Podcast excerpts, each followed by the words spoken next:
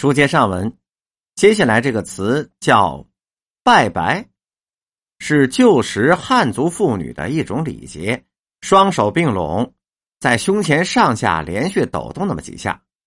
举例说明，原来这舅太太也是奇装，说道：“姑娘，我可不会拜拜啊，咱们拉拉手吧，给老佛爷拜拜。”太监一声令下，这些狗立即就前腿合拢，一上一下的向太后做着揖。下一个词是拜门也就是拜师的意思。通过一定的程序，仪式拜师，在师傅门下学艺。比方说陈荣启，这是评书名家，听完之后找到了徐文贞去了。连桂霞给我吧，给我当徒弟，因为我们评书门有规矩。虽然我是连阔如的女儿，也必须要拜门的。陈荣启喜欢我说：“这孩子怎么铺垫的很明白？”几句话铺垫完了，明白，直接进入人物故事了。他要收徒，徐文贞不干，他不太懂老艺人的规矩，说：“现在新社会了，什么非得拜门不拜门的？连先生就这么一个闺女学书，你再给要走了，那哪行啊？”陈荣启说：“哎，哪怕是记名啊。”他必须得拜门，徐文贞到底给拦下了，我就没拜过门。而相声界拜门是有规矩的，拜门的时候要把评书、单弦魔术等等老师是请到一起的，等于都拜了，方便以后传授艺术。下面一个词叫拜匣，是木质的小匣子，呈长方形的，拜会、贺喜、吊丧时候用的。内装着名片、礼单、拜帖和请帖等。喜事是外罩红封套，丧事外罩淡黄色的封套，仆人给送去。收受的一方是赏仆人钱，将拜匣退还。举例说明：忙忙的带着丫鬟仆妇，一面打点帽子衣服，又去平兑银两，找红毡，只拿拜匣。我接过拜匣一看，里面有一请帖。北京前门外粮食店会有镖店李掌柜请我们哥俩保趟镖，你说去不去啊？好，现在呢，再跟您说“班”啊，这个字呢，大家都知道，像鲁班的“班”这个同音。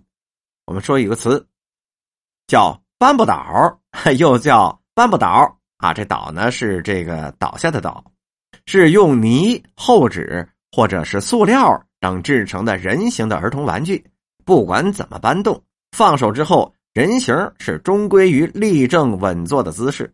举例说明：圆球像从前孩子们玩的搬不倒似的，晃晃荡荡的缓慢的滚动着，从一个个码子上跳过，许多钞票接连不断的就落到了方围内了。还有一个例子，我小时候玩什么呢？记得那个时候啊，有挑担玩玩意儿的。用拾来的破烂换一个小泥搬不倒，用弟弟的破尿褥子包着，抱起来玩的开心极了。接下来一个词叫“搬大闸”，是撬锁偷盗的意思。举例说明：从十五六岁开始，他就在佛爷里面混，滚地包、搬大闸，干的还挺溜的。下面一个词叫“搬杠”，是故意找寻对方言语的毛病，加以反驳。我们所说的就是抬杠的意思。举例子说明，我说老二，你发不了财，你不懂洋务。嗯，洋务，李鸿章等洋务，可是啊，大伙儿管他叫汉奸。老二，多老大的眉眼口鼻全挤到一块儿了，半天是没有松。老二，你敢说李中堂是？哎，算了算了算，我呀也不跟你搬死杠，还说田鸡那回事吧。再有一例，石大哥，踏踏实实的看您的小报得了。七点不是开会吗？老曹一到就全都明白了，瞎操什么心呢？老曹，您还别提老曹啊，刘大叔，不是我跟您搬杠，小娘们不是善茬子，他下来了，可老曹，老曹要调走，贬到天河堂看犯人去了。下面一个词是班班大。是指同岁或者是年岁相差无几的人。